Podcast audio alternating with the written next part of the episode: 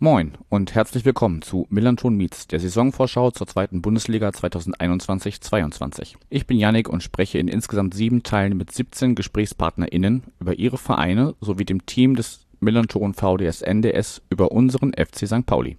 In diesem Teil geht es um die Vereine Hamburger SV, Darmstadt 98 und den SV Sandhausen. Viel Spaß!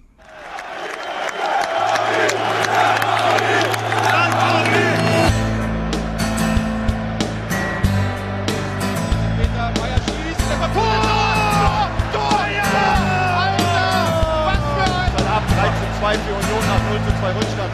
Muss mega und, und händelt die Chance, weil er mit dem Rücken zum Tor die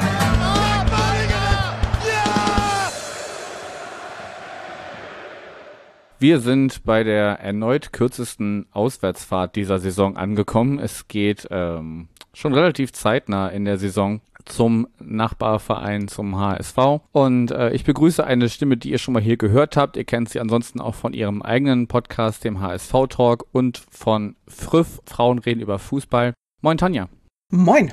Schön, dass du wieder mit dabei bist. Ja, erstmal so ein bisschen, mag ja auch sein, weil du ja nicht alleine im Segment erscheinst, sondern noch äh, zwei andere Vereine mit dabei sind, dass auch andere dich hören, die vielleicht sonst äh, sich nicht so für unsere Segmente zum HSV interessieren stell dich doch mal kurz vor, wer bist du, was machst du und ja, warum der HSV? Ja, also ich bin Tanja. Auf Twitter bin ich als fschmidt77 unterwegs und du hast es gerade schon gesagt, normalerweise bin ich beim HSV-Talk zu hören oder manchmal halt auch bei Friff. Äh, warum der HSV? Das ist so. Naja, ich bin hier aufgewachsen, ich liebe diese Stadt und da ist der HSV dann halt alternativlos, nicht wahr? Das äh, kann man so sehen. gibt ja auch Leute, Menschen, die sich für den, für die anderen, wie, wie ihr es bei euch im Podcast nennt, Stadtteil entschieden haben. Aber gut. Lass uns mal so ein bisschen, bevor wir, wie es ja in diesem Format geplant ist, auf die Saison vorschauen, so ein bisschen zurückschauen. Ähm, ihr habt euch schon bei euch im Format gefragt, ich habe in Vorbereitung auf heute die äh, letzte von euch erschienene Folge gehört. Ihr konntet nicht so ganz erklären, wie man so sagt, woran haltet ihr legen? Wir sind da auch tatsächlich immer nicht schlauer. Ich glaube, selbst beim Verein weiß man, oder in der AG weiß man noch nicht so hundertprozentig, worin das jetzt gelegen hat. Man hat jetzt in der Sommerpause so ein paar Stellschrauben natürlich bewegt, aber sagen, warum plötzlich so eine Rückentwicklung eigentlich stattfand, ich glaube, da hat noch niemand wirklich eine Antwort drauf gefunden. War halt ärgerlich, zumal es auch ein, den Kopf eines sehr angenehmen Trainers gekostet hat. Also bin da immer noch nicht so richtig mit im Reinen. Ja, hast, hast du noch ein bisschen Zeit, das, das zu verschmerzen und dich dann vielleicht irgendwann auch auf die neue Saison zu freuen, die ja von vielen kolportiert wird als die beste zweite Liga aller Zeiten. Aber dazu kommen wir später. Ich meine, man könnte ja zumindest sagen, ein bisschen ketzerisch vielleicht gefragt, mit Platz 4 habt ihr ja eigentlich altbekanntes Terrain wieder äh, zumindest erreicht. Und es waren halt wieder drei Mannschaften besser. Ne? Also es waren ähm, äh, vier Punkte auf Platz 3 am Ende und sechs Punkte auf Platz 2. Ich glaube, Bochum war im Verlaufe der Saison, glaube ich, auch für euch nie die, die Benchmark, aber man hätte sich vielleicht ähm, vornehmen können, zumindest Fürth und, und oder äh, Kiel zu überholen. Oder wie siehst du das? Ja, das war eigentlich ja auch bis kurz vor Ultimo immer noch das Ziel. Deswegen wurde dann ja auch nochmal äh, Horst Rubesch installiert, einfach um nochmal diesen letzten Strohhalm eventuell greifen zu können. Aber selbst das hat ja nicht hundertprozentig funktioniert. Also da gab es ja auch noch wieder diesen Ausreißer nach unten und dann ohne Konstanz oder ohne konstant gute Leistung hast du halt in der zweiten Liga große Probleme irgendwie, um den Aufstieg mitzuspielen oder halt den Abstieg zu vermeiden, wenn man auf der an dem Ende der Tabelle rumhängt. Naja, zumindest wenn es äh, mehr als zwei Teams gibt, die ähm, sehr konstant punkten. Ne? Also ich erinnere mich, die, die Aufstiegsjahre von Stuttgart und Köln waren jetzt auch nicht so äh, glamourös, aber um die soll es ja heute nicht gehen. Du hast schon gesagt, ja, mal gucken, was jetzt mit dieser neuen Mannschaft ist. Ähm, ich habe mir einfach mal äh, drei Zugänge und drei Abgänge aufgeschrieben, rein subjektiv, auch, ich muss zugeben, ein bisschen mit äh, St. Pauli-Brille betrachtet. Ich ahne, wen du bei den Abgängen erwähnst. Aber das erklären wir dann später. Genau. Also es, es war ja schon schon äh, quasi zum Ende der der vergangenen Saison klar, dass Simon Terodde den Verein verlassen wird. Ähm, der ähm, darf jetzt für Schalke 04 ebenfalls in der zweiten Liga, weil in der fühlt er sich ja anscheinend wohl, darf dann da die Tore schießen. Ja, und die anderen beiden Namen, also ja klar, Rick van Dongelen, kannst du dir denken, dass das der kommt, ähm, Genau. als, als unser als unser zwölfter Mann damals im, in einem der Derbys, äh, wechselt zu Union Berlin, was mich überrascht hat, ehrlich gesagt, wobei er ist noch jung, er kann sich ja auch noch viel entwickeln mit, mit seinen 22 Jahren. Da habt ihr immerhin 500.000 Euro für bekommen, wird kolportiert von transfermarkt.de. Und der ewige Aaron Hunt, den ich eigentlich immer mit euch verbunden habe, ähm, ja, hat euch verlassen und zumindest auf transfermarkt.de ist noch nicht bekannt, wo ihn jetzt, wo jetzt die Reise für ihn hingeht. Wahrscheinlich wird er ja zumindest die Schuhe noch nicht ganz an den Nagel hängen, wenn du mir da nichts Gegenteiliges sagst, sondern vielleicht irgendwo unterklassig noch ein bisschen, bisschen rumkicken. Oder was meinst du? Also zumindest war das ja einer der Hauptgründe, weshalb er dann halt beim HSV auch aufgehört hat. Es war, wurde ihm ja angeboten, dass er irgendwie in andere Bereiche reingehen kann, aber halt nicht mehr als aktiver Spieler. Und Aaron Hunt hat aber gesagt, dass er gerne noch ein bisschen spielen möchte. Ob es ihn jetzt irgendwo in die Wüste zieht oder Türkei oder irgendwo sonst wohin, weiß man bisher tatsächlich noch nicht. Okay, und wie, wie, wie sehr schmerzen die beiden anderen von mir entwehrten Abgänge? Bei Simon Terodde ist natürlich, äh, der Mann ist eine Tormaschine, das wissen wir jetzt mittlerweile alle. Das hat auch, hat er auch selbst beim HSV unter Beweis stellen können. Aber naja, der Mann ist halt auch schon 34, wenn mich nicht alles täuscht, und irgendwie war dann auch äh, er so ein bisschen Schutzschild für die anderen in der Mannschaft, ne? So nach dem Motto, lass, den, lass das mal den Terodde machen. Und jetzt ist halt das Ziel, das auf mehr Schultern zu verteilen. Und das finde ich eigentlich schon mal eine ganz gute Idee, weil sonst stellst du nur Simon Terodde zu und es geht nichts mehr. Zumindest war es dann teilweise so. Von daher, ich wünsche ihm viel Erfolg auf Schalke. Denke, im Westen der Republik ist er dann auch viel, sehr viel heimischer als bei uns jetzt. Und von daher, alles Gute, war nett mit ihm ein Jahr lang, aber kein böses Blut. Und es gibt ja auch schon ein Wiedersehen direkt am ersten Spieltag, aber dazu kommen wir später.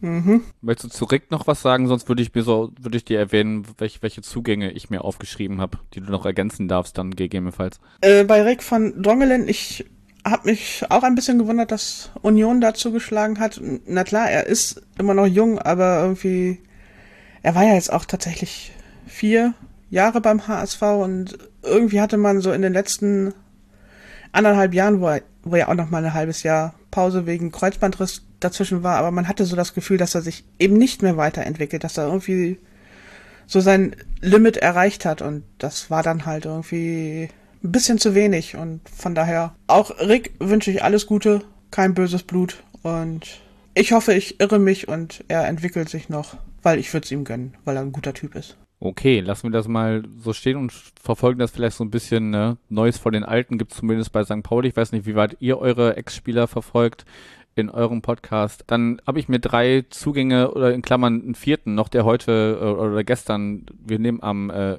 8. Juli auf für die HörerInnen. Ähm, von daher hat natürlich das alles hier, was wir hier gerade besprechen, keinen Anspruch auf Vollständigkeit.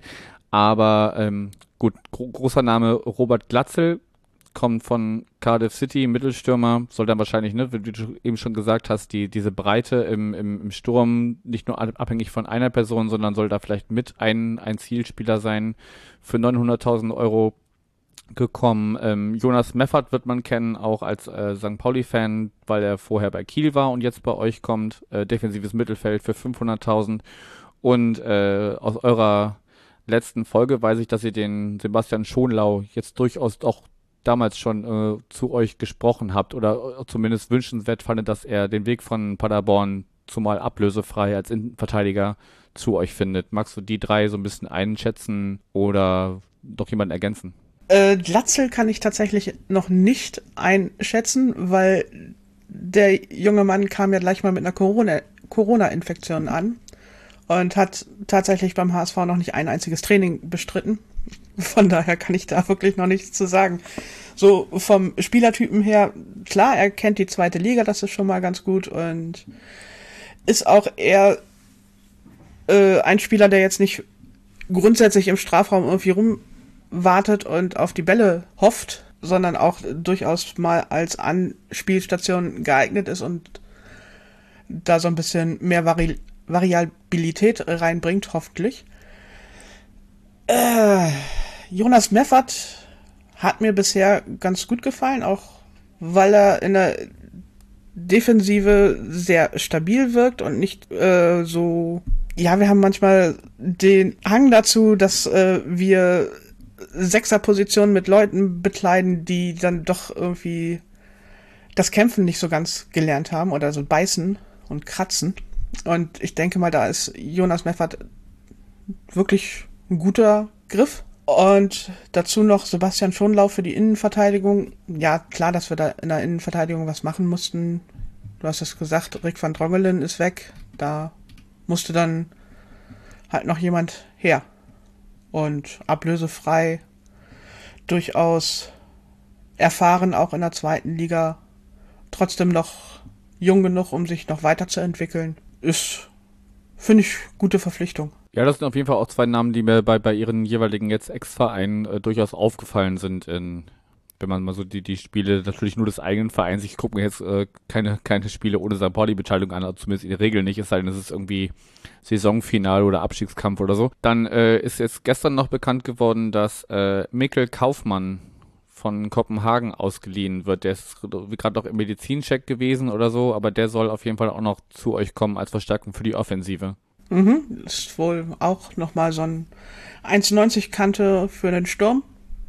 Naja, außer Glatzel war, haben wir halt im Sturm auch sonst nur Winsheimer, der auch äh, gut über die Außen spielen kann und Robin Meissner, der jetzt gerade äh, hochgezogen wurde aus der U21. Von daher klingt es durchaus sinnvoll, da noch was zu machen.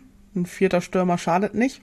Vor allen Dingen, wenn Tim Walter ein System mit zwei Stürmern spielen möchte, dann ist das durchaus sinnvoll. Dann gucken wir mal, wie sich der Junge macht. Er ist ja auch noch sehr jung, von daher kann er sich entwickeln und wir haben auch glücklicherweise eine Kaufoption, so wie so wie man es hört. Von daher kann das gut passen. Okay, jetzt hast du den Namen schon genannt und mir damit eine super Brücke gebaut. Lass uns doch mal gucken auf, auf die Person, die jetzt mit diesem Spielermaterial ist ein blödes Wort, aber mit, mit diesem neuen oder ergänzten Kader, sagen wir mal, so viel ist ja gar nicht passiert bei euch, muss man ja sagen. Äh, da gibt's andere Mannschaften, wenn man zum Beispiel auf äh, euren ersten Gegner Schalke 04 guckt, da ist wesentlich mehr passiert im Kader, logischerweise. Ja, Tim Walter ist jetzt neuer Trainer. Ähm, kennt man zuletzt äh, von einer relativ erfolglosen Zeit beim VfB Stuttgart, davor als Zweitliga-Fan äh, von Holstein Kiel. Äh, hat zwei neue Co-Trainer mitgebracht, äh, Philipp Tapalovic und Julian Hübner und aber ein äh, Co-Trainer mit Merlin, super schöner Vorname, Pelzi Polzin, ist noch äh, geblieben. Wie, wie schätzt du das neue Trainerteam bislang so ein? Also es wird, wenn sich das, was man jetzt bisher in den Testspielen sehen konnte, tatsächlich so dann die ganze Saison fortsetzt, dann stehen uns ein paar sehr intensive Spiele bevor. Mhm. Weil Tim Walter lässt wirklich Karacho-Fußball spielen. Da wird vorne draufgegangen auf Teufel komm raus und zwar mit der kompletten Mannschaft, so könnte man fast sagen. Also das ist wirklich sehr intensiv, was er spielen lässt und manchmal auch in der Defensive nicht so ganz sattelfest. Auch vor allen Dingen, wenn man dann nochmal guckt, wie es in Stuttgart gelaufen ist, da hat er auch das System so spielen lassen. Das war dann teilweise in der Defensive recht vogelwild. Da bin ich sehr gespannt, wie viel wir zittern müssen oder ob sich das System dann tatsächlich so durchsetzt und wie schnell sich die Gegner halt alle drauf eingestellt haben und uns gnadenlos auskontern. Das ist auf jeden Fall schon mal ein guter Hinweis, dass man mit schnellem Konterfußball äh, da euch, euch vielleicht knacken kann, muss man mal sehen. Schauen wir mal noch in die, kurz in die, in die zweite Reihe sozusagen oder in die Verantwortlichen dahinter. Ähm, äh, mit dem Aufsichtsrat Marcel Jansen, der hat jetzt ein Jahr rum und äh, Sportvorstand Jonas Bolz ist jetzt mittlerweile zwei Jahre im Amt. Wie blickst du ich weiß, das habt ihr in eurer letzten Folge auch schon ein bisschen gemacht. Wie blickst du auf deren Amtszeiten bislang zurück? Äh, Marcel Janssen wird sich noch zeigen, weil er steht dann jetzt am 7. August zur Wiederwahl als HSV-Präsident. Also was den EV betrifft, äh, steht er dann zur Wahl. Und zwar hat er keinen Gegenkandidaten, weil der Beirat beschlossen hat, auch ein Kandidat reicht, ja. Wer braucht schon Auswahl? Äh, da ist so ein bisschen Chaos im EV. In der AG ist es tatsächlich relativ ruhig. Auch vor allen Dingen seitdem Jonas Bold da auch, naja, den Umsturz quasi gewagt hat und Bernd Hoffmann abgesägt hat, zusammen mit seinem Kollegen Frank Wettstein. Ich mag die ruhige, durchaus besonnene Art von Jonas Bold. Also alles, was er an Entscheidungen trifft, kann er gut erklären und es ist nachvollziehbar, was er da dann erzählt. Von daher glaube ich, tut er uns ganz gut. Okay, also durchaus ein positives Fazit dieser ja zwar immer noch kurzen Amtszeit, aber wenn man so die Geschehnisse bei euch. Hat zwei Jahre. Ich wollte gerade sagen, das ist, für, das ist für euch schon eine relativ lange Zeit für ein Amt. Aber hallo, also er jetzt wurde sein Vertrag tatsächlich verlängert und das ist das erste Mal seit der ersten Amtszeit von Dietmar Beiersdorfer, dass der Vertrag eines sportlich Verantwortlichen beim HSV verlängert wurde. Das sagt auch schon einiges. Ja, das lassen wir, das lassen wir einfach mal so stehen. Das spricht, spricht glaube ich, wirklich für sich. Ich gucke ein bisschen auf die Zeiten nebenbei und deshalb ich würde noch ein paar Themen ansprechen wollen mit dir. Ähm, wenn wir auf das Auftaktprogramm gucken, beziehungsweise darauf, dass äh, wir ja hoffentlich bald alle oder zumindest ein Teil von uns mehr als wir es noch aus Corona-Saisonzeiten gewohnt sind, wieder ins Stadion dürfen. Es wird jetzt äh, gesagt, 30 Prozent Auslastung, je nachdem, wenn das Hygienekonzept stimmt, wären in Ordnung vom, vom, vom Hamburger Gesundheitsamt. Wie, wie läuft das jetzt bei euch? Bei uns läuft jetzt am kommenden Montag, den 12.07., wenn die HörerInnen das hören, ist das schon äh, passiert. Ab da kann man dann seine Dauerkarte respektive Jahreskarte verlängern. Wie, wie, wie plant da der HSV?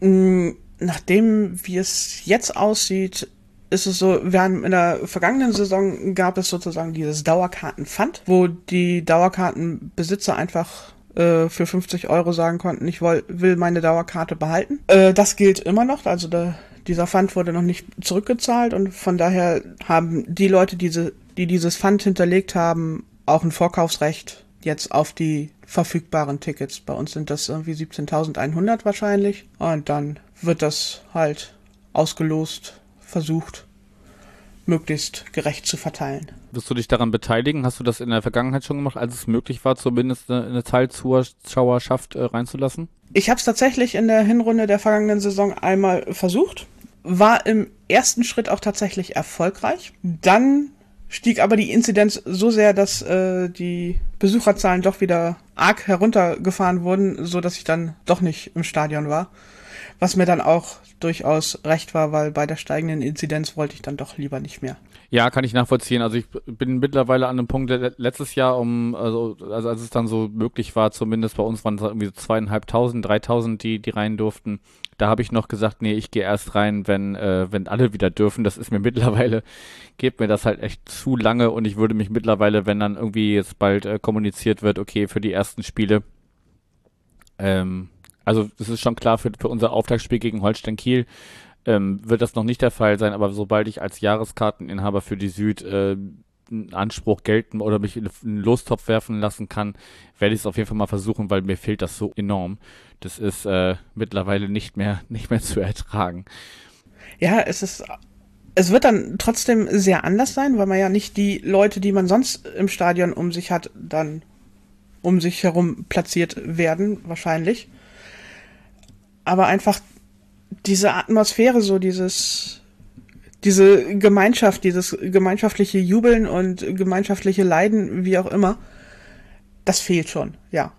Ja, klar. Also ich, ich war einmal äh, oder zweimal während der Corona-Pandemie, glaube ich, nee, einmal war es in Braunschweig. Ähm, das ist das ist natürlich, natürlich kein Vergleich, aber einfach mal, mal wieder da zu stehen und, und das, das Spiel zu sehen, das, das, das fehlt mir halt immens. Gut. Und dass man nicht stehen kann, ist auch nochmal sehr hart. Ja, aber man, man kann sich. Ich sitze so ungern beim Fußball. Aber darf man nicht trotzdem mit Maske auf sich einfach hinstellen? Äh, also bei uns meine ich, dass das nicht gern gesehen war, sagen wir es so. Okay, kontrollier das mal bei 17.000 oder bei uns 9.000 Leuten. Aber das, das, das äh, werden wir dann sehen, wenn es soweit ist. Ich muss äh, oder möchte mit dir noch ein bisschen auf das Auftaktprogramm von euch schauen das ja durchaus, muss ich sagen, Schalke 04 haben wir schon erwähnt, als erstes Auswärtsspiel, dann kommt Dynamo Dresden, dann geht's zu Eintracht Braunschweig im Pokal und dann äh, seid ihr schon bei uns zu Gast zum Derby. Ähm, das kann, würde ich jetzt mal behaupten, auch ordentlich in die Hose gehen in den ersten vier Wochen. Ja, definitiv. Kurz und knapp, ja. äh, Gebe ich dir recht. Also vor Eintracht Braunschweig habe ich jetzt noch am wenigsten Angst, weil die uns traditionell relativ gut liegen. auf Schalke deren erstes Zweitligaspiel nach ewig langer Zeit zu machen, ist, glaube ich, nicht so nett. Also entweder hauen wir die aus ihrem eigenen Stadion oder es geht fürchterlich in die Hose. Also da gibt's eigentlich nur Hop oder Top. Und ja, Dresden wissen wir alle, dass das nicht schön ist. Aus verschiedenen Gründen. Und naja, Derby ist halt Derby. Da ist, weiß man sowieso nicht, was einen da dann erwartet. Naja, zumindest äh, die, die Tendenz kann man in den letzten äh, Begegnungen so ein bisschen ablesen, aber das äh, muss ja alles nichts heißen. Bei uns ist ja auch schon wieder ein bisschen was passiert.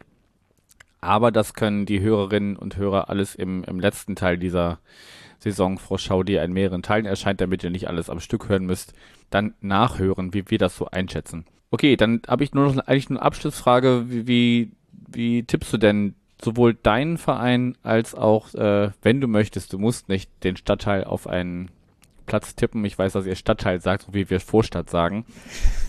ähm, wenn du möchtest, darfst du das gerne tun. Also ein mindestens, sonst, sonst zwei äh, Platzierungstipps für die kommende Saison. Naja, dass der HSV Vierter wird, ist ja klar.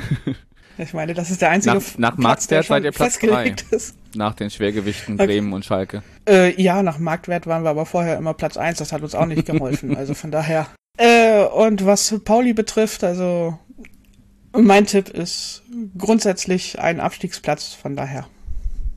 Aber das ist sportlich nicht wirklich realistisch, glaube ich. Okay, da hast du gerade noch die Kurve gekriegt, jetzt nicht, nicht ganz mit einem mit einem Downer rauszugehen.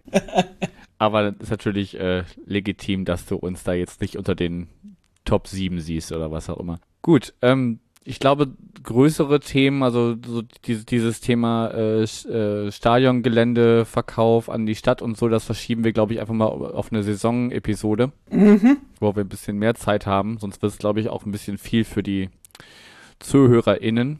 Hast du denn noch irgendwas, was du so als abschließende Worte loswerden möchtest, was unbedingt in dieses Format hier rein muss? Danke für die Einladung. Dann dir noch einen schönen Abend und äh, ja, für euch geht's gleich noch weiter mit den nächsten Teilen. Ähm, bleibt dran und macht's gut.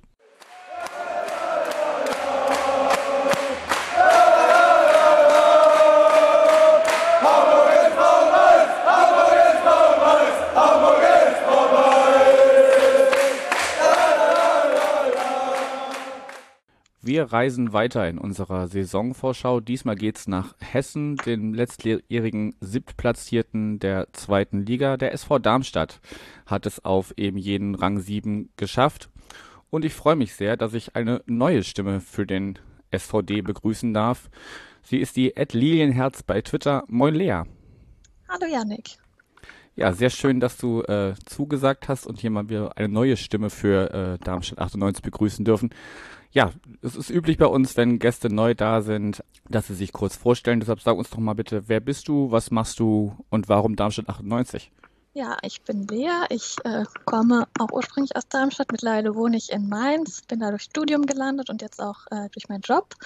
Aber fahre trotzdem natürlich, wenn kein Corona ist, äh, zu jedem Heimspiel nach Darmstadt. Und ähm, das mache ich eigentlich seit ich Kind war. Ich kann nicht genau sagen, seit wann und warum ich dazu gekommen bin, weil ich halt daher komme, weil meine Eltern mich irgendwann mitgenommen haben ins Stadion. Meine erste bewusste Erinnerung ist auf jeden Fall so der Aufstieg damals noch unter Bruno Labbadia 2004 in die Regionalliga und das war so mein erstes großes Erlebnis, nachdem ich dann dabei geblieben bin und irgendwann dann eine Dauerkarte hatte, äh, zuerst im A-Block, den es ja jetzt nicht mehr gibt durch den ganzen Stadionumbau und so, jetzt mittlerweile auf der anderen Seite, dann auf der neuen Gegengerade. Ja, und seitdem habe ich die ganzen Höhen und Tiefen, die es da so gab, immer gerne mitgemacht. Ja, so bin ich da gelandet. War ansonsten noch ein paar Jahre auch in der Fern- und Förderabteilung in der Redaktion aktiv, bis so Corona kam. Ja, Okay, dann danke für die Vorstellung erstmal. Dann lass uns mal, bevor wir auf die kommende Saison schauen, so ein bisschen zurückschauen. Ich habe schon gesagt, Platz 7, 51 Punkte. Das ist dann so diese Top 25 äh, der deutschen Profiligen, die immer so äh, genannt werden, wenn man sich so, wenn Vereine sich positionieren wollen. Bist du denn insgesamt zufrieden mit der Platzierung oder wäre da auch mehr drin gewesen für Darmstadt? Ja, also wenn man sich jetzt die ganze Saison anguckt, äh, wie es alles so angefangen hat, wie es zwischendurch war, ist, bin ich rückblickend sehr zufrieden, dass man sogar noch Siebter geworden ist, weil eigentlich die Hinrunde oder bis zum die ersten zwei Drittel der Saison ja sehr schwierig oder sehr komisch irgendwie auch waren. Es gab am Anfang der Saison mit Markus Anfang einen neuen Trainer. Es hat irgendwie alles sich nicht direkt so gefunden. Es war zwischenzeitlich Abstiegskampf. Bis zum, ich glaube, 23. Spieltag habe ich jetzt eben nochmal nachgelesen, weil wir ja mit unten dabei und dann gab es irgendwie am Ende so einen sensationellen Lauf, wo man kein Spiel mehr verloren hat dann ab da und ich glaube auch die Hälfte der Punkte, die wir dann hatten, äh, eigentlich in diesen Spielen geholt hat. Deswegen hat es am Ende eigentlich sehr viel Spaß gemacht und war auch, äh, dann hatte man erstmal ein positives Gefühl, aber insgesamt war es eine sehr komische Saison, so vom Rückblick, so alles dabei irgendwie und schwierig, so ein Fazit zu finden. Das waren sehr unterschiedliche Stimmungslagen, würde ich sagen. Viele Höhen und Tiefen, ja, das können, das kennen wir bei St. Pauli ja auch. Ja. Ähm, nur haben wir halt mit unserem Lauf, der uns dann zum Glück aus dem Abstiegskampf rausgebracht hat, irgendwann einfach aufgehört, als wir zufrieden waren, dass wir nicht mehr absteigen konnten. Deshalb sind wir nur Zehnter geworden und ihr dann Siebter. Ähm, ich glaube, es sind vier Punkte, aber auch nur die uns da trennen. Mhm. Ähm, von daher insgesamt glaube ich können beide Mannschaften ganz okay auf die auf die vergangene Saison äh, zurückblicken. Dann ähm, lass uns mal schauen, was jetzt im Sommer schon passiert ist. Wir nehmen ähm, am 11.07. auf, also ungefähr zwei Wochen vor dem äh, wirklichen Saisonstart. Ähm, lass uns mal mit den Abgängen anfangen, weil da ist, glaube ich, ein Name, der mhm. allen, auch die hier zuhören, ähm, immer einfallen wird, wenn es um Darmstadt 98 geht. Serdar Dosun, Torschützenkönig der letzten Saison der zweiten Liga, hat äh, den SV Darmstadt 98 verlassen und ist zu Fenerbahce Istanbul in die Türkei gegangen wie sehr schmerzt es den, den besten Torschützen des Vereins zu verlieren?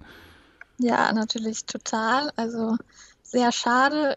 Ich gönne es ihm total, dass er jetzt äh, da bei Fenerbahce gelandet ist und finde es ziemlich cool für ihn. Aber ähm, ja, ist natürlich total aus unserer Sicht total blöd ähm, und äh, sehr schmerzhaft, ein sehr schmerzhafter Abgang, den man auch, denke ich mal, nicht direkt natürlich eins zu eins ersetzen kann. Wie soll man das machen? Also wäre natürlich schön, aber ähm, auch mit dem Lauf, den er in der Rückrunde hatte und so, dass er sich dann noch da die, dass er noch Torschützenkönig in der Liga wurde, das war natürlich mega und das ist natürlich auf jeden Fall klar, der Name, der da bei den Abgängen am schmerzhaftesten ist, wahrscheinlich auch nicht nur dieses Jahr, sondern auch, wenn man so die letzten Jahre anguckt, ist das natürlich eine äh, tolle Geschichte gewesen und jetzt umso trauriger, dass er weg ist, ja. Ja, also sportlich kann ich es auf jeden Fall nachvollziehen. Ich fand ihn von seiner Art her, also gerade wenn man äh, den gegnerischen Verein ange angehört ähm, und der dann ein Tor gegen dich macht, das ist halt, das macht einen ein bisschen immer aggressiv, wenn er da so ein bisschen auf seine leicht arrogante, ja. also so ein bisschen der Slatan Ibrahimovic der zweiten Liga war das immer so für mich. Aber ja, gut. Kann ich auch verstehen, aber ich fand ihn so ansonsten auch äh, ziemlich als einen coolen Typ, aber ich kann es verstehen, dass man es als gegnerischer Verein anders wahrnimmt, ja. Ja gut, das ist ja bei, bei vielen äh, Spielern so. Ne? Wenn, ja. wenn sie bei dir sind, findest du die ganz toll, aber als, als gegnerischer Fan findest du die extrem kacke manchmal. Ja. Okay, dann habt ihr einen ähm, Abgang, für den ihr gerade sogar noch Geld bekommen habt. Viktor Palsson, ähm, defensives Mittelfeld, geht für 500.000 Euro laut Transfermarkt zu ähm, Schalke 04. Und äh, wenn du schon sagst, es fehlt jetzt ein, ein Mittelstürmer, da habt ihr euch zumindest ähm, mit Luca Pfeiffer mhm den habt ihr aus, von, von Midtjylland ausgeliehen, 24 Jahre jung. Und ähm, lass mich kurz schauen, Philipp Tietz, der mhm. zuletzt bei, bei Wien Wiesbaden war ja. und davor beim SC Paderborn, auch 24 Jahre alt. Die könnten ja so ein bisschen, oder sind wahrscheinlich dafür gedacht, die Lücke so ein bisschen, wenn auch nicht adäquat, aber zumindest annähernd zu stopfen, oder? Ja, genau, da bin ich auch sehr gespannt. Ähm, Finde ich, klingen auch beide ganz vielversprechend. Ähm, ja, hatte jetzt auch natürlich nicht so krass auf dem Schirm, aber finde ich äh, positiv auf jeden Fall, genau, die beiden. Und ansonsten Palsson wäre jetzt auch so meine Nummer zwei von den schmerzhaften Abgängen natürlich gewesen. Äh, insbesondere, wo jetzt natürlich auch noch Nikolai Rapp, auch aus dem defensiven Mittelfeld, ja, ähm, Markus Anfang nach Bremen gefolgt ist, ist da auf jeden Fall jetzt auch noch eine Lücke. Da ist auch noch nicht wirklich jemand geholt worden, so für die Position. Es wird auf jeden Fall auch noch spannend, ähm, ob man das schafft, zu ersetzen und da auch so eine Stabilität wieder reinzubringen, wie Palsson die ja gebracht hat, wo man auch gemerkt hat, wenn er mal nicht gespielt hat, dass er auf jeden Fall dann fehl, fehlt hat. Ja. Ja, okay, ein bisschen Zeit ist ja noch, da auf dem Transfermarkt aktiv zu werden, aber ja, so einen kleinen Einblick haben wir jetzt schon mal bekommen. Ähm, eine Personalie müssen wir auf jeden Fall ansprechen, weil äh, der den ZuhörerInnen auch noch bekannt sein wird aus seiner Zeit, als er hier war. Lasse Sobich war ähm, von Köln zuletzt ausgeliehen an den FC Zürich und ist jetzt zu euch zurückgewechselt. Äh, ich, nicht zurück, sondern ähm, spielt jetzt für euch. Hast du schon einen kleinen Eindruck zu ihm bekommen können bisher? Ähm, also da ich auch, bin ich auch sehr positiv, dass man, also er hatte auch ziemlich viel Erfahrung schon, ist ein bisschen natürlich rumgekommen, was ich aber jetzt nicht unbedingt negativ sehen würde. Ähm, ist natürlich auch mit einer Verletzung ein bisschen raus gewesen, so braucht dann auch vielleicht noch ein bisschen Zeit, aber finde ich sehr gut als eine Ergänzung, weil ich glaube, viele von den Neuzugängen, die man geholt hat, sind auch noch teilweise recht jung, dass man nochmal einen Spieler dazu geholt hat, der eine gewisse Erfahrung in der Liga auf jeden Fall auch schon hat ähm, und hinten dann da auch nochmal da mit ein bisschen Stabilität hoffentlich reinbringen kann. Also es gefällt mir auch sehr gut. Also ich mochte ihn auch immer sehr, ähm, mhm. als, er, als er bei uns gespielt hat. Gerade durch seine Größe konnte er natürlich hinten ganz mhm. viel, ganz viel wegschädeln, aber auch eine gute Übersicht gehabt und so. Fand ich schade, als er da, uns damals verlassen hat und zumal wir auch damals kein Geld für ihn gesehen haben, aber das ist nochmal mhm. ein anderes Thema. Gibt ja. es noch jemanden von aus, aus, der, aus dem Kader, den du erwähnen möchtest? Sonst würde ich jetzt so ein bisschen auf die Veränderungen auf der Trainerposition eingehen. Nee, das waren auf jeden Fall auch schon die, so die ich jetzt herausgestellt hätte, was vielversprechend ging, was ich positiv finde, ja. Ansonsten sind ja schon recht viele Neuzugänge, aber so speziell, ähm, ja, bin mal insgesamt gespannt, wie das sich so zusammenfügt. Ähm, sind ja auch einige, die schon recht früh kamen, als eigentlich noch ein anderer Trainer da war äh, als jetzt, dass die Ausgangslage noch ein bisschen anders war. Deswegen finde ich das eigentlich insgesamt sehr spannend und nicht so bezogen jetzt auf noch einzelne Personen erstmal. Ja, der, der, die Person, die mit diesem Kader arbeiten muss, ist dann jetzt ähm, seit Sommer Thorsten Lieberknecht, der zuletzt beim MSV Duisburg war bis äh, November 20. Davor kennt man ihn äh, von seiner Zeit in Braunschweig. Ähm, er hat zwei neue Co-Trainer mitgebracht, Ovid Hayu, der zuletzt bei äh, Dynamo Dresden und Ingolstadt war und Maximilian Hahn, noch ganz jung, 25, der war zuletzt Spielanalyst bei euch und war davor auch Co-Trainer in Dresden wie, also ihr gehört zu der Hälfte der Liga, die im Sommer den Trainer gewechselt haben. Es ist, ist genau die, die genau neun Vereine, die ähm, im Sommer reagiert haben. Und äh, ja, wie schätzt du das neue Trainerteam bisher ein? Also, ähm, ja, erstmal ist natürlich wieder jetzt äh, ärgerlich, dass irgendwie wieder ein neuer Trainer her muss, sozusagen, dass es wieder diese Situation gab, wie es ja auch schon letztes Jahr war, ist irgendwie da aktuell nicht so eine Konstanz drin ist, aber wie du sagst, ein Trend anscheinend in der Liga, jetzt dieses Jahr einen neuen Trainer zu haben. Aber ähm, Thorsten Lieberknecht wurde, wurde ja recht schnell, ähm, nachdem das bekannt wurde, dass Markus Anfang geht, präsentiert. Das fand ich ziemlich gut und ich bin äh, positiv angetan von ihm. Also ich habe das Gefühl, dass er sehr gut nach Darmstadt passen kann, so äh, wie er rüberkommt, sehr ja, bodenständig aber dass er sehr lange ja in Braunschweig da war, sehr konstant gearbeitet hat und auch in Duisburg, da kam ihm jetzt, glaube ich, am Ende ein bisschen Corona dann so dazwischen, dass das dann so eher ein unglücklicher Abschied vielleicht ein bisschen war. Aber ich habe das Gefühl, dass es gut passen könnte. Also ich hoffe auch, dass das dann auch wirklich sich so herausstellt und dass es sich recht schnell einspielt. Also es sind ja jetzt auch irgendwie im Kader gibt es viele Spieler, die jetzt von verschiedenen Trainern geholt werden, wo geholt wurden, die damit, die für ihr System sozusagen geholt haben, womit dann ein neuer Trainer wieder arbeiten muss. Es gab jetzt, wie ich ja eben gesagt habe, Zugänge, die eigentlich noch unter Markus Anfang schon kamen und wo er dann doch weg ist, die jetzt natürlich da sind. Es könnte natürlich schwierig sein, das wieder alles, oder es ist natürlich eine Aufgabe, das wieder alles miteinander zu integrieren und zusammenzubringen. Aber insgesamt habe ich, wie gesagt, ja ein gutes Gefühl eigentlich damit. Und ähm, er jetzt auch nicht bei irgendwelchen großen Vereinen, wo das große Geld da ist oder so, sondern auch in Situationen, ähm, wo man vielleicht aus wenig ähm, viel machen musste oder so viel wie möglich rausholen musste und hat das ja bis jetzt ganz gut gemacht. Und ich denke, da, das könnte passen, dass das auch in Darmstadt hoffentlich funktioniert, wenn das so eine ähnliche Ausgangslage ist. Dann. Ja, also wenig aus, äh, aus viel, aus wenig viel machen, so rum muss man in äh, Braunschweig auf jeden Fall. Aber das ist ein anderes Thema. Ja. Ähm, dann lass uns mal so ein bisschen schon in Richtung der neuen Saison gehen. Ähm, ich hatte dir im Vorgespräch gesagt, dass ich in meinen Recherchen rausgefunden habe, dass sich euer Verein ähm, auf jeden Fall auch dafür ausspricht, dass neben Heimfans, was ja jetzt so alle Vereine so ein bisschen anstreben, dass zumindest eine Teilauslastung zum Saisonstart wieder möglich ist. In Hamburg spricht man davon so rund 30 Prozent, was dann ungefähr 9000 Menschen am Millantor wären. Ähm, Wie, wie ist denn da bis, bisher bei euch die Lage? Also wie gesagt, man wird sich auf jeden Fall dafür aussprechen, dass auch Gäste kommen dürfen. Du hast mir schon gesagt, du hast so ein bisschen geschaut, wie das mit den Dauerkarten jetzt ist. Also mhm. scheint es ja schon so zu sein, dass man zumindest damit plant, dass ein Teil der ZuschauerInnen in der kommenden Saison, die in zwei Wochen losgeht, zurückkommen darf. Ja, ja, also bei den Dauerkarten gibt's äh, die Regelung, so wie es das, glaube ich, letztes Jahr auch war, dass man sich seine Karte kaufen kann für die gesamte Saison und dann mal schaut, wie viele Spiele man sehen kann. Oder man kann sie auch reservieren, ähm, wenn dann wieder alle Zuschauer rein dürfen, dass man dann nur die Spiele hat, die man auch wirklich sehen kann.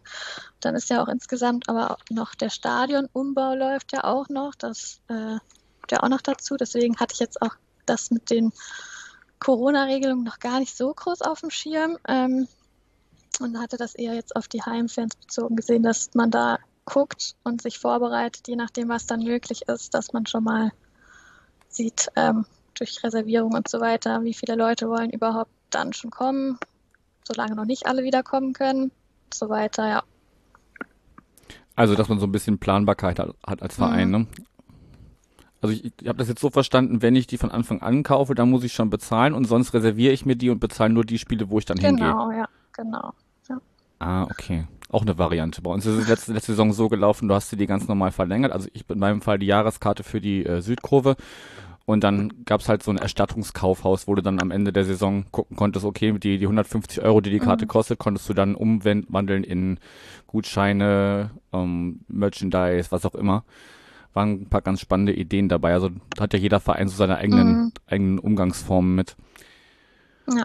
Jetzt hast du das Stadion schon angesprochen. Um, da ist ja einiges passiert in, in letzter Zeit. Ich weiß, als ich das erste Mal bei euch war, da gab es noch die alte Gästekurve mit den, mit den Steinstufen. Mhm. Ähm, hol uns mal ein bisschen ab, wie sieht denn euer Stadion bis jetzt Stand heute so aus? Was ist schon neu? Was kommt noch neu? Ja, also aktuell läuft jetzt die so die letzte Phase vom Umbau von den vier Tribünen, die es ja immer gab, sind mittlerweile drei schon neu. Also Nord und Süd sind als erstes Jahr ähm, neu aufgebaut worden eigentlich. Dann ähm, bis zum letzten Jahr auch die Gegengrade, die ja komplett auch abgerissen wurde, die ja auch dieser große Stehbereich war mit den Steinstufen noch bis äh, dahin. Und das ist jetzt ja auch eine Tribüne, die unten Stehplätze hat und oben Sitzplätze. Und jetzt ähm, läuft noch die letzte Phase, das ist jetzt die vorherige Haupttribüne. Die würde jetzt, ähm, ich glaube, letztes Jahr im Sommer dann ging es los mit dem Rückbau und ähm, diese wird jetzt noch neu aufgebaut und äh, nächsten Sommer dann, also das würde jetzt noch die Saison laufen und soll dann nächsten Sommer zur kommenden Saison 22, 23 dann alles fertig sein. Und äh, ja, durch Corona hat man jetzt natürlich sich irgendwie ein Jahr gespart, als Fan auf einer Baustelle zu sein. Aber ich muss auch sagen, ich saß vorher auf der Haupttribüne und äh, es ging dann Anfang letzten Jahres los, dass wir dann umgezogen sind auf die Gegengerade. Und ähm, ja, aber mit ich kann dazu eigentlich noch gar nicht so viel sagen zu meinem neuen Platz, weil ich glaube, ich hatte nur zwei Heimspiele dann von da gesehen. Also das kam dann irgendwie so ein bisschen dazwischen, aber auf jeden Fall läuft da, glaube ich, alles soweit im Plan und soll dann nächstes Jahr fertig sein. Also so wie dann da, wo du noch da warst mit Steinstufen und so, davon sieht man natürlich nicht mehr viel. Das ist eigentlich alles mittlerweile umgebaut. Ja. Ja, ich glaube, also als ich das zweite Mal dann da war, war auch schon einiges passiert. Da sah der mhm. Gästeblock schon gar nicht mehr so aus wie, wie damals, wenn ich mich richtig erinnere. Ähm, ja, mal schauen. Also äh, Ende November, am 21, Wochenende vom 21. November ähm, spielen wir bei euch. Mal gucken, wie weit das dann bis dahin mit den Gästefans schon fortgeschritten ja. ist, ob dann zumindest ein paar von uns sich den, den Umbau wieder hautnah angucken können. Ansonsten sollte ja spätestens zur, zur Saison drauf es dann möglich sein, wenn wir dieses äh, ganze Corona-Ding da endlich mal hinter uns haben, dass wir uns dann angucken, wie das ganze Ding fertig aussieht. Ja, das wäre schön. Kommen wir mal wieder zurück zum Sportlichen. Ähm, ich ich habe mir so ein bisschen als Orientierung, woran man vielleicht so ein bisschen die, die äh, Position des Vereins einordnen kann, die, die Marktwerttabelle, Stand 1.7. ist die noch, die wird sicherlich noch ergänzt, aber als grobe Orientierung werdet ihr da Platz 13.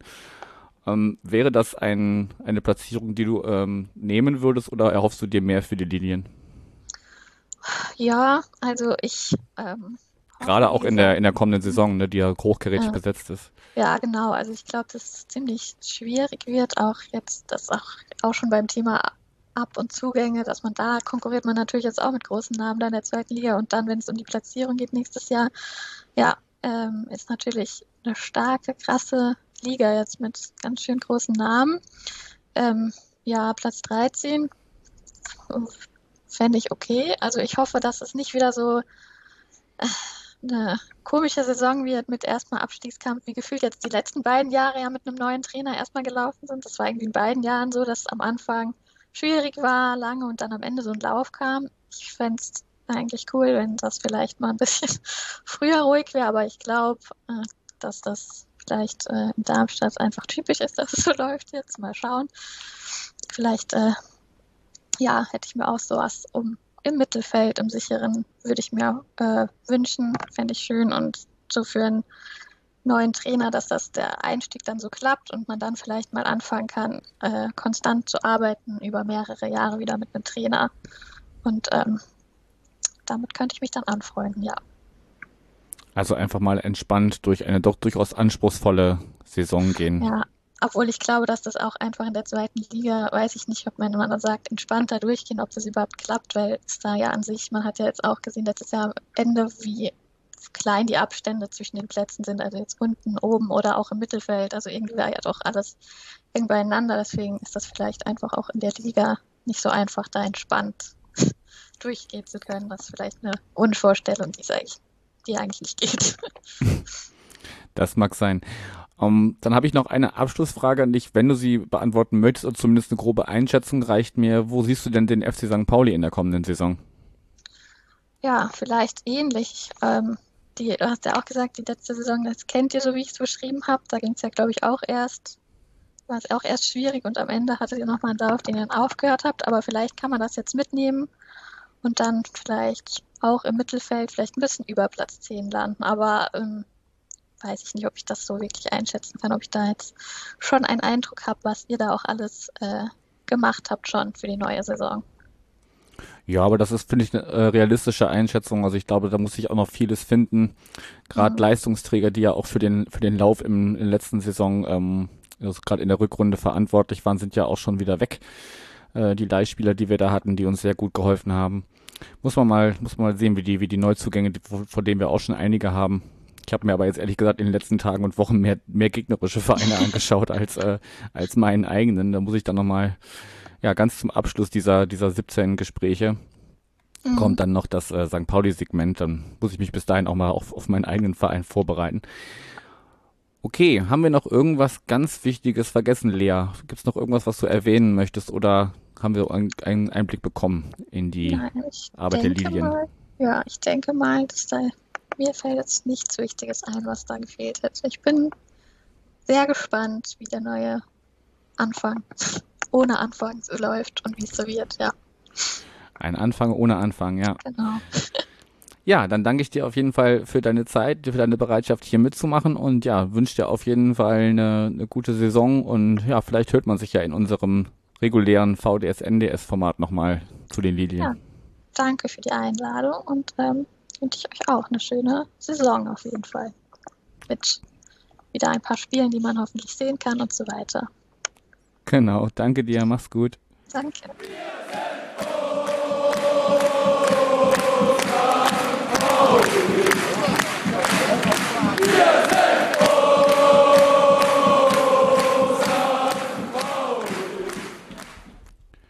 Es geht weiter in unserer Saisonvorschau zur Saison 21-22 und wir kommen zu dem Verein, zu dem es, für den es ganz knapp äh, noch gereicht hat, in der zweiten Liga zu verbleiben. Der SV Sandhausen hat äh, mit Platz 15 abgeschlossen, knapp vor dem Relegationsplatz und bleibt auch äh, ein weiteres Jahr in Liga 2. Zu Gast ist äh, ein Stammgast. Wir haben durchaus versucht, auch mal eine andere Stimme zu bekommen, aber es ist wieder Stefan von äh, Carpe Sandhausen geworden. Bei Twitter unter CD Sandhausen. Moin Stefan.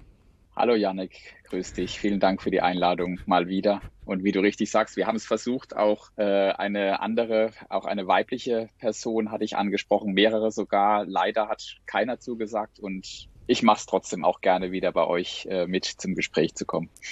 Wir haben dich auch trotzdem gerne zu Gast und äh, ja, die HörerInnen haben schon schon ähm, durchaus Stimmen gehört, auch weibliche Stimmen, die neu dazugekommen sind. Es ist äh, sogar ein leichtes Plus für die Weiblichkeit äh, entstanden in meiner Gästeliste oder Gesprächspartnerinnenliste. Von daher ist das alles gut. Ja, lass uns mal äh, kurz und knapp auf die letzte Saison zurückkommen. Ich habe schon gesagt, knapp drin geblieben. 34 Punkte waren es am Ende, nur ein Punkt auf Platz 16, den dann Osnabrück bekleidet hat. Ja, was, was würdest du sagen? Ähm, am Ende wahrscheinlich sehr froh, dass es am Ende noch gereicht hat, aber woran lag es denn, dass äh, ihr da bis zum Ende zittern musstet? Also erstmal, wie du es richtig sagst, am Ende waren wir alle froh, die Klasse gehalten zu haben, weil das zwischendurch sehr lange so aussah, dass es uns dieses Jahr oder letztes Jahr erwischt. Woran lag's? Ich glaube, irgendwie haben wir uns das alles anders vorgestellt. Wir hatten eigentlich vor der Saison den Stamm weitestgehend behalten, hatten sogar noch äh, zwei, drei erfahrene, ältere Spieler zu, dazu bekommen, wie Cateruel, äh, S-Wein, Contento, aber es hat irgendwie nicht gepasst. Und ähm, die, die, die, wir hatten dann Serien, wo wir ähm, am Anfang hatten wir schlecht gespielt und hatten gepunktet. Dann hatten wir ganz oft eigentlich gut gespielt, haben nicht gepunktet. Und ähm, so kam dann etwas überraschend, muss ich sagen, der erste Trainerwechsel von Koschinat zu Schiele im ähm, im Herbst. Meiner Meinung nach vielleicht sogar etwas zu früh. Ich hätte dem Koschina zugetraut, das Ding auch wieder in die richtige Bahn zu leiten. Aber gut, ähm, der Verein hat sich so entschieden. Ja, unter Schiele wurde es leider nicht besser. Ähm, und so kam dann im äh, Frühjahr nochmal ein Wechsel zu äh, dem Co-Trainer-Duo ähm, Kleppinger-Kulowitz, die dann übernommen haben und die Gott sei Dank dann den Klassenerhalt noch geschafft haben. Ich weiß es nicht genau, woran lag's irgendwas hat nicht gestimmt. Äh, es gab vielleicht in der Mannschaft etwas Unruhe. Es waren auch ein paar Spieler vor der Saison, die gerne gewechselt wären. Die hatten wohl attraktive Angebote in der erst, aus der ersten Liga. Der SV hat aber sie nicht gehen lassen, weil er was aufbauen wollte auch. Da hat vielleicht am Anfang der Kopf nicht so bei einem ein oder anderen mitgespielt und irgendwie dann hast du den Wurm drin gehabt und wenn du mal unten drin steckst, ist es nicht so einfach, da wieder rauszukommen und von daher abhaken, ähm, Glück gehabt, wir haben die Klasse gehalten und machen es in der neuen Saison hoffentlich besser. Ja, zumal ich in einem anderen Podcast, und ich habe ganz viele, das ist das Schöne, dass es viele Vereins- und, und Fan-Podcasts gibt, die jetzt so zu den Vereinen in der zweiten Liga schon aktiv sind. Bei euch gibt es ja immerhin mittlerweile auch einen äh, vereinsinternen oder vereinseigenen Podcast. Da habe ich noch nicht reingehört, ehrlich gesagt. Aber äh, in einem dieser Podcasts habe ich gehört, dass ihr kein einziges Auswärtsspiel gewinnen konntet. Das ist nicht ganz richtig. Wir haben ein Auswärtsspiel gewonnen, nämlich bei den Würzburger Kickers. Also drei Punkte auswärts. Ansonsten von den 34 Punkten, du hast erzählt, 31 zu Hause geholt, Gott sei Dank. Ähm, das hat uns dann die Klasse gerettet. Aber auswärts nur ein Sieg äh, und trotzdem die Klasse halten, das ist auch schon eine Leistung. Und ja, wir waren zwar öfters mal knapp dran, ähm, öfters auch mal geführt und trotzdem am Schluss hat es nicht gereicht, außer wie gesagt bei dem einen Spiel in Würzburg, da haben wir drei Punkte geholt.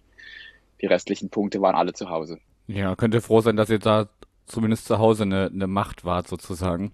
Richtig, und dann richtig, 34 ja. Punkte ist jetzt auch nicht, also die, die magische 40-Punkte-Marke hat dieses Jahr, musste nicht erreicht werden, wobei Deutlich es halt echt verfehlt, knapp war. Ja. Aber es hat ja noch gereicht, weshalb wir jetzt hier sprechen. Dann lass uns mal, du hast das Trainer-Duo schon angesprochen, Kulowitz, Kleppinger. Kleppinger 63 Jahre, schon, schon alt, ähm, aber schon seit der Saison 12, 13 im Verein, da dann ähm, zwischendurch in der Nachwuchsförderung auch schon mal Interimstrainer und hat äh, insgesamt schon fünf Trainer als Co-Trainer erlebt. Und äh, Stefan Kulowitz ist seit 2019 im Verein und war dann auch immer Co-Trainer. Was hast du für einen für einen Eindruck von den beiden? Kann das mit den beiden ähm, diese Saison gut weitergehen oder stehen die auch in Gefahr, das äh, nicht zu erreichen, was äh, der SVS sich erhofft? Kleine Anmerkung zu Kulowitz. Er ist nicht erst seit 2019 im Verein, er ist zwar seit 2019 Co-Trainer, aber er war ja vorher aktiver Spieler bei uns. Seit, ich glaube, 2013 ist er zu, nach Sandhausen gekommen, hatte also schon äh, lange Zeit beim SVS gespielt, war auch Kapitän und ähm, war dann am Schluss öfters verletzt äh, und hatte dann die, den, die Trainerkarriere angepeilt und, und ist dann in den Trainerstab beim SVS mit eingestiegen, im ersten Jahr sogar noch als Stand-up-Profi und äh, ähm, zweiter Co-Trainer. Und ähm, von daher war er natürlich jetzt auch da und auch Kleppinger war da. Und die sind in einer schwierigen Situation letztes Jahr reingesprungen und haben das Ding jetzt, ja, den Klassenerhalt geschafft. Und äh, der, unser Präsidium hat den beiden jetzt auch das Vertrauen ausgesprochen für die neue Saison. Aber es ist natürlich schon ein Fragezeichen dahinter. Also es ist wirklich ein, eigentlich ist es ein gleichberechtigtes Duo. Kleppinger hat den, äh, hat die offiziellen Scheine. Kulowitz äh, fehlt noch ein da gibt's irgendwie, ich frage mich nicht genau, wie die Bezeichnungen heißen, Fußballlehrer, irgendwas. Eins fehlt ihm noch, da ist er gerade dabei, das zu machen in Österreich, weil er ist Österreicher. Und äh, deswegen ist der Kleppinger noch mit dabei. Ich glaube aber, so ganz heimlich ist Kulowitz schon so ein bisschen mehr der, die, die klassische Nummer eins und, und Kleppinger vielleicht so ein bisschen mehr Co-Trainer, auch wenn sie beide gleichberechtigt sind. Aber ähm, ganz ehrlich, ich bin, ich, ich bin da auch noch, wie gesagt, ich habe da noch ein Fragezeichen. Man muss mal schauen, wie das läuft. Ich hoffe, es geht gut. Beide kennen den Verein schon sehr lange. Beide kennen auch einen, einen Großteil der bisherigen Spieler, wobei wir auch einen großen Umbruch dieses Jahr hatten, muss man auch sagen. Ähm, und ähm, ich hoffe und wünsche es beiden, dass es reicht. Und ähm, aber ja, mal schauen. Ja, aber es ist ja eigentlich eine ganz charmante Lösung, da ähm, erstmal auf äh, Leute zu setzen, die den Verein kennen. Das haben wir ja jetzt letzten Sommer ähnlich gemacht mit Timo Schulz. Einfach genau. da ein, ein Urgestein zu holen und dem dann ähm, junge Co-Trainer an die Seite zu stellen. Auch, auch Kulowitz und, und Kleppinger haben sich noch äh, im, im Trainerteam äh, erweitert. Sie haben sich noch einen neuen Co-Trainer dazugeholt. Äh, Sargon Duran sagte mir erstmal gar nichts, ist auch ein äh, Österreicher, wahrscheinlich über die Kulowitz Connection, ähm, der lange Zeit in ich glaube, der hat sogar die Damen-Nationalmannschaft in Österreich äh, trainiert und bei äh, in, in, Wien, Wiener Neustadt, wie auch immer, also so ein bisschen was gemacht, ist noch recht jung, hat auch eine eigene Homepage, äh, taktikanalyse.de oder .com oder wie auch immer, ähm, macht wohl viel in dem taktischen Bereich und ähm, Ihr habt ja auch zwei junge Co-Trainer noch im Hintergrund neben Timo Schulz. Vielleicht ist es, ergänzt sich das dann am Ende ganz gut und ähm, hoffen wir mal, dass es passt. Wir werden das auf jeden Fall beobachten. Dann lass uns mal schauen, mit welchen äh, Spielern dieses Trainerduo dann in der kommenden Saison planen und arbeiten kann. Ähm, fangen wir mit den Abgängen an. Habe ich mir so ein paar rausgeschrieben, du darfst das gern ergänzen. Äh, Kevin Behrens geht ablösefrei ähm, zu Union Berlin. Gerrit Nauber habe ich mir aufgeschrieben, weil ich den Namen zu, von dem Verein, wo er hinwechselt, so geil finde. Er ist Innenverteidiger und geht äh, in die Eredivisie, also erste niederländische Liga, zu den Go Ahead Eagles. Finde ich einfach so einen geilen mhm. äh, Vereinsnamen. Ähm, und äh, ja, unser alter bekannter Philipp Herwagen wird nicht mehr bei euch offiziell Torhüter, also er war ja wahrscheinlich zuletzt auch gar kein Stammtorhüter mehr aber ähm, ja, wird jetzt bei Transfermarkt als vereinslos geführt, was ihm aber die Möglichkeit gegeben hat, als hier unser alter Fanladen Hoshi Justus jetzt seinen Abschied gefeiert hat, war er tatsächlich zusammen auch mit äh, Robin Himmelmann waren sie beide vom Fanladen und haben äh, Justus mit verabschiedet. Das fand ich sehr, fand ich eine sehr schöne Geste. Ich meine, Herrwagen hat ja auch noch irgendwie eine Wohnung hier irgendwo auf äh, in der Nähe des Stadions und ähm, ich könnte mir ja sehr gut vorstellen, dass er als Nachfolger von Matze Hein irgendwann unser Torwarttrainer wird, aber das entscheiden andere. Ja, richtig. Also du hast im Prinzip schon die, die, die drei Namen genannt, die vielleicht am schmerzhaftesten sind. Also klar, Kevin Behrens ist ein super Zweitligastürmer, den, den jeder gerne in, in, im, im Team hätte. Und äh, es waren jetzt auch mehrere Vereine an ihm dran. Ähm, Union Berlin war letztes Jahr, wollte ihn schon haben und äh, es war auch immer sein Ziel, Bundesliga zu spielen. Er ist jetzt auch schon ähm, Ende 30, äh, also äh, nicht Ende 30, also er ist 30, aber wird bald 31 ähm, und äh, möchte sich jetzt halt ähm, nochmal die Bundesliga im Prinzip, äh, möchte Bundesliga spielen, wird da natürlich auch deutlich mehr verdienen als beim SVS. Also von daher, das war klar, dass wir Behrens eher nicht halten können. Nauber hatte ich als guten Innenverteidiger in Erinnerung, aber da kommen wir gleich drauf. Da haben wir uns, glaube ich, auch gut weiter verstärkt an der Ecke, aber den hätte ich ähm, auch gerne noch weiter beim SV gesehen. Und ja, Philipp ähm, hatte leider keinen einzigen Einsatz beim SVS, keinen Pflicht, Pflichtspieleinsatz, aber ist menschlich natürlich eine Granate. Und ähm, ich hatte auch äh, gerade jetzt im letzten halben Jahr doch öfters mit ihm zu tun und öfters auch mit ihm gesprochen und ähm, von daher mir tut's weh und dass er weg ist und äh, werde ihn vermissen, aber ich, wir haben auch ausgemacht, wir werden uns auf St. Pauli weitersehen und ja, er hat noch eine Wohnung auf St. Pauli, äh, soweit ich weiß sogar kann er ins Stadion reingucken, wenn er aus irgendeinem Fenster rausguckt. Also könnte er dann grob denken, wo er ungefähr wohnt. Mehr sage ich nicht. Aber ähm, ist menschlich natürlich eine Granate und äh, ich fand es sehr schade, dass er jetzt nicht keinen Einsatz gehabt habe. Wir hatten ja auch auf der Torhüter-Situation äh, ein paar Wechsel und ähm, hatten dann äh, Capino von Bremen ja noch ausgeliehen. da war der mal in, mit Corona ausgefallen, wo ich dann dachte, hm, jetzt, jetzt kommt der Philipp ran und dann hat es doch noch gereicht, dass Capino wieder fit war. Schade, ähm, aber gut, äh, rein sportlich, Philipp hatte ja wie gesagt kein Spiel gemacht. Äh, er wird eher auf der menschlichen Ebene vermisst. Das kann ich absolut unterschreiben. Dann ähm, schauen wir nochmal auf die Zugänge. Da ist äh, jetzt äh, in den Tagen vor unserer Aufnahme bekannt geworden, dass ähm, Pascal Testroth von Erzgebirge Aue zu euch wechseln wird. Das ist sicherlich so die, die namhafteste Verpflichtung. Ansonsten, wenn man so von den, von den ähm, abgebenden Vereinen schaut, Cebio Suku, rechter, rechts außen von äh, Arminia, und Shima Okoroji kommt eigentlich aus, von Freiburg, 24, Linksverteidiger, war aber jetzt in der letzten Saison an äh, den SC Paderborn ausgeliehen. Das sind so die drei Namen, die ich mir notiert hatte. Du kannst das gerne mit Leben füllen oder ergänzen.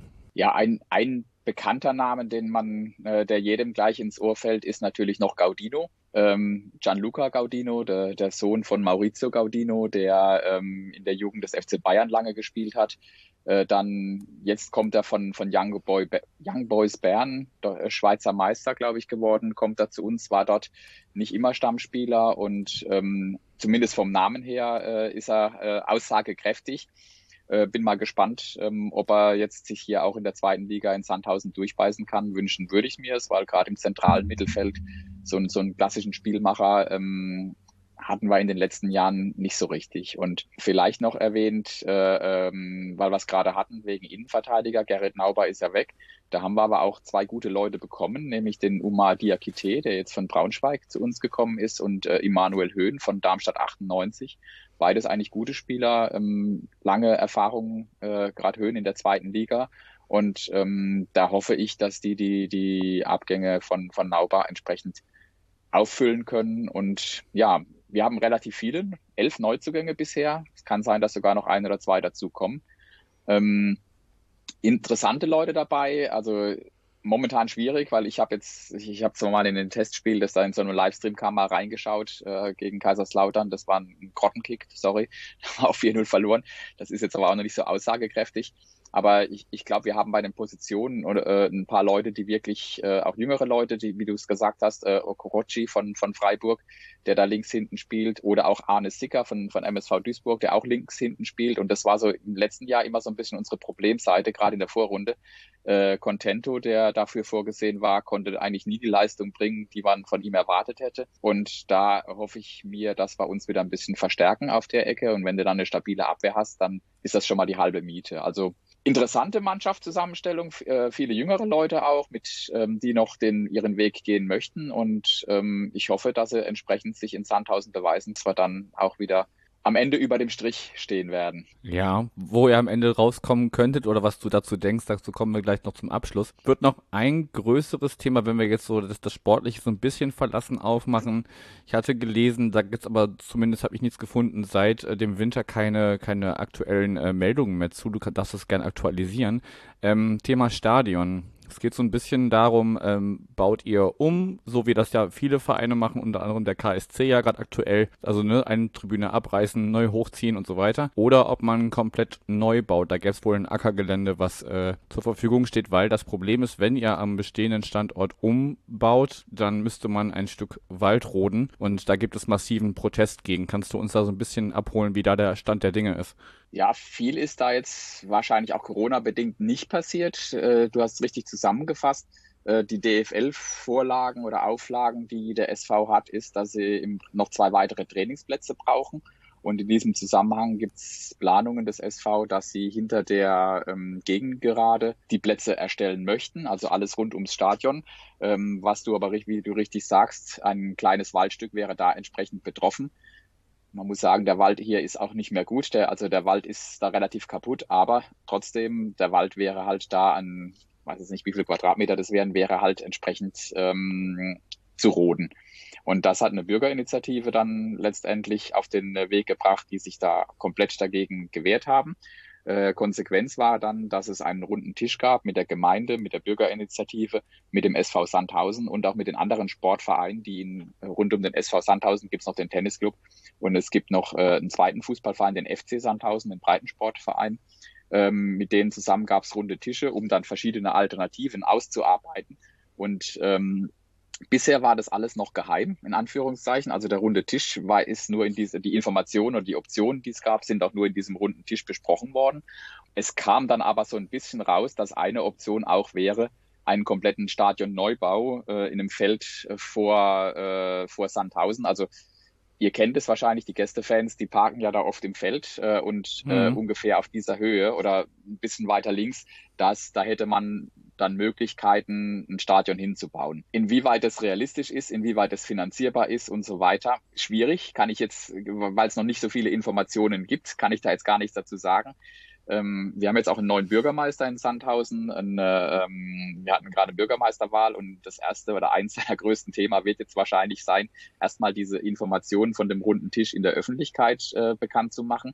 Und dann wird sich der Gemeinderat äh, gemeinsam mit den betroffenen Parteien irgendwie auf eine Option einigen und dann mal schauen und was dann bei rauskommt. Also, aber selbst wenn auch dieses Stadion Neubau da aus dem Feld, auf dem Feld passieren würde, würde das wohl auch nicht ganz ohne, da wird es dann auch ein paar Bäume treffen, weil du musst dann da zufahrten und was weiß ich natürlich alles bauen. Also es ist äh, viel Diskussion in Sandhausen, aber es gibt noch keinen aktuelleren Stand und ähm, wird uns wohl noch einige Zeit beschäftigen, dieses Thema. Wobei ich ganz ehrlich sagen muss, ein Stadion-Neubau fände ich schade. Ich mag eigentlich unser altes Stadion, was wir haben, weil das ist noch unser altes Oberligastadion nach und nach umgebaut. Das hat so einen gewissen Charme. Aber natürlich muss man auch sagen, gerade die Auflagen von der DFL sind so massiv, dass der Verein da immer Schwierigkeiten hat, das in diesem engen Umfeld äh, nachzurüsten, aufzurüsten und wirklich alle Bedingungen zu erfüllen. Ja, aber also von außen betrachtet würde ich auch sagen, man guckt eher, dass man mit dem bestehenden Stadion und drumherum, ohne zu viele Leute zu verärgern, äh, da irgendwie die Auflagen halbwegs ähm, erfüllt kriegt. Das hat, hat, Darmstadt ja auch ähm, jahrelang hinbekommen, damit irgendwelchen ähm, Sonderregelungen dann trotzdem mitspielen zu dürfen. Aber schauen wir mal. Aber das heißt, heißt ja auf jeden Fall, dass wir, wenn wir irgendwann mal wieder zu euch fahren dürfen, erstmal alles so vorfinden werden, wie es äh, momentan ist. Definitiv, ja. Also die nächsten ein, zwei Saisons wird äh, auch noch kein neues Stadion stehen. Das, das mit Sicherheit nicht. Und auch nichts weiter umgebaut erstmal. Das weiß ich nicht. Also wie gesagt, es gibt Pläne, auch ähm, dass äh, der, der SV muss wohl auch seine, seinen Pressebereich erweitern und, und so Sachen.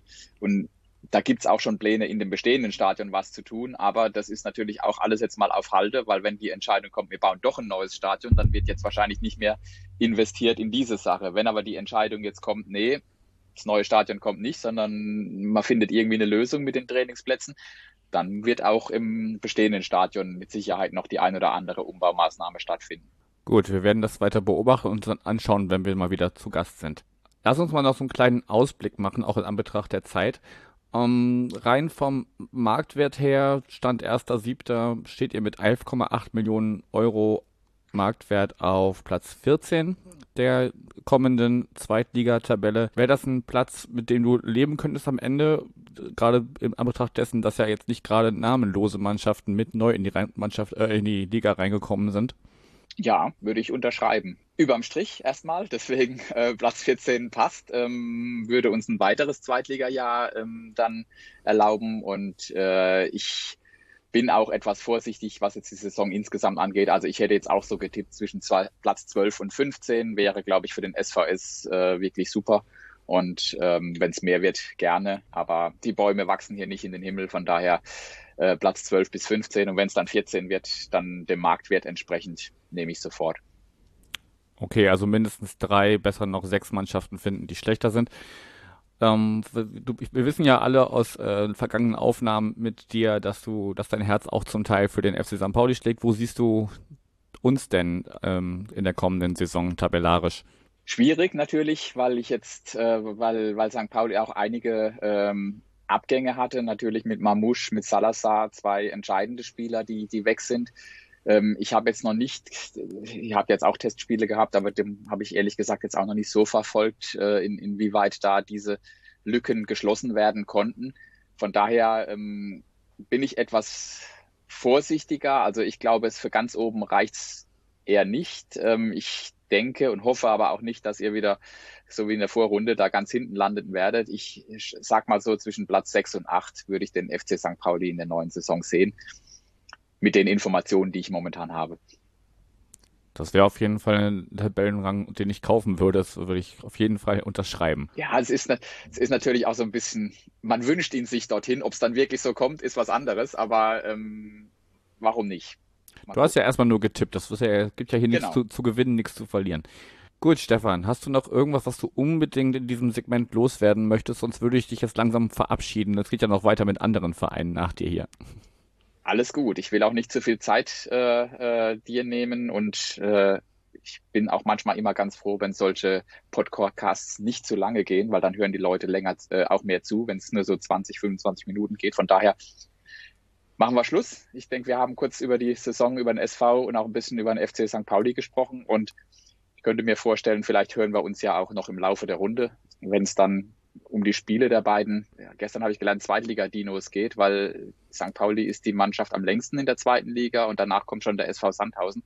Also wir zwei sind jetzt die Zweitliga-Dinos und äh, ich hoffe natürlich, dass wir uns dann auch wieder im Stadion sehen können und dass die Corona-Maßnahmen uns davon nicht abhalten und oder hoffentlich besser werden und die Lage besser wird, dass dann auch entsprechend wieder Gästefans ins Stadion können. Das sind wunderbare Schlussworte. Ich danke dir und äh, ja, euch danke fürs Zuhören. Tschö. Ciao. Und das war er, der zweite Teil der Saisonvorschau Millanton Meets. In dieser Folge zu Gast waren Tanja, Lea und Stefan. Vielen Dank für die Gespräche. Ich möchte mich außerdem bedanken bei Kasche und Ani für die Ermöglichung und Umsetzung des grafischen Designs, bei Mike für Anmerkungen, Ratschläge und Support, sowie bei Michael für Zuspruch und die Präsenz dieses Projekts in Social Media. Euch danke ich fürs Zuhören und wünsche euch noch viel Spaß mit den weiteren Teilen von Millanton Meets.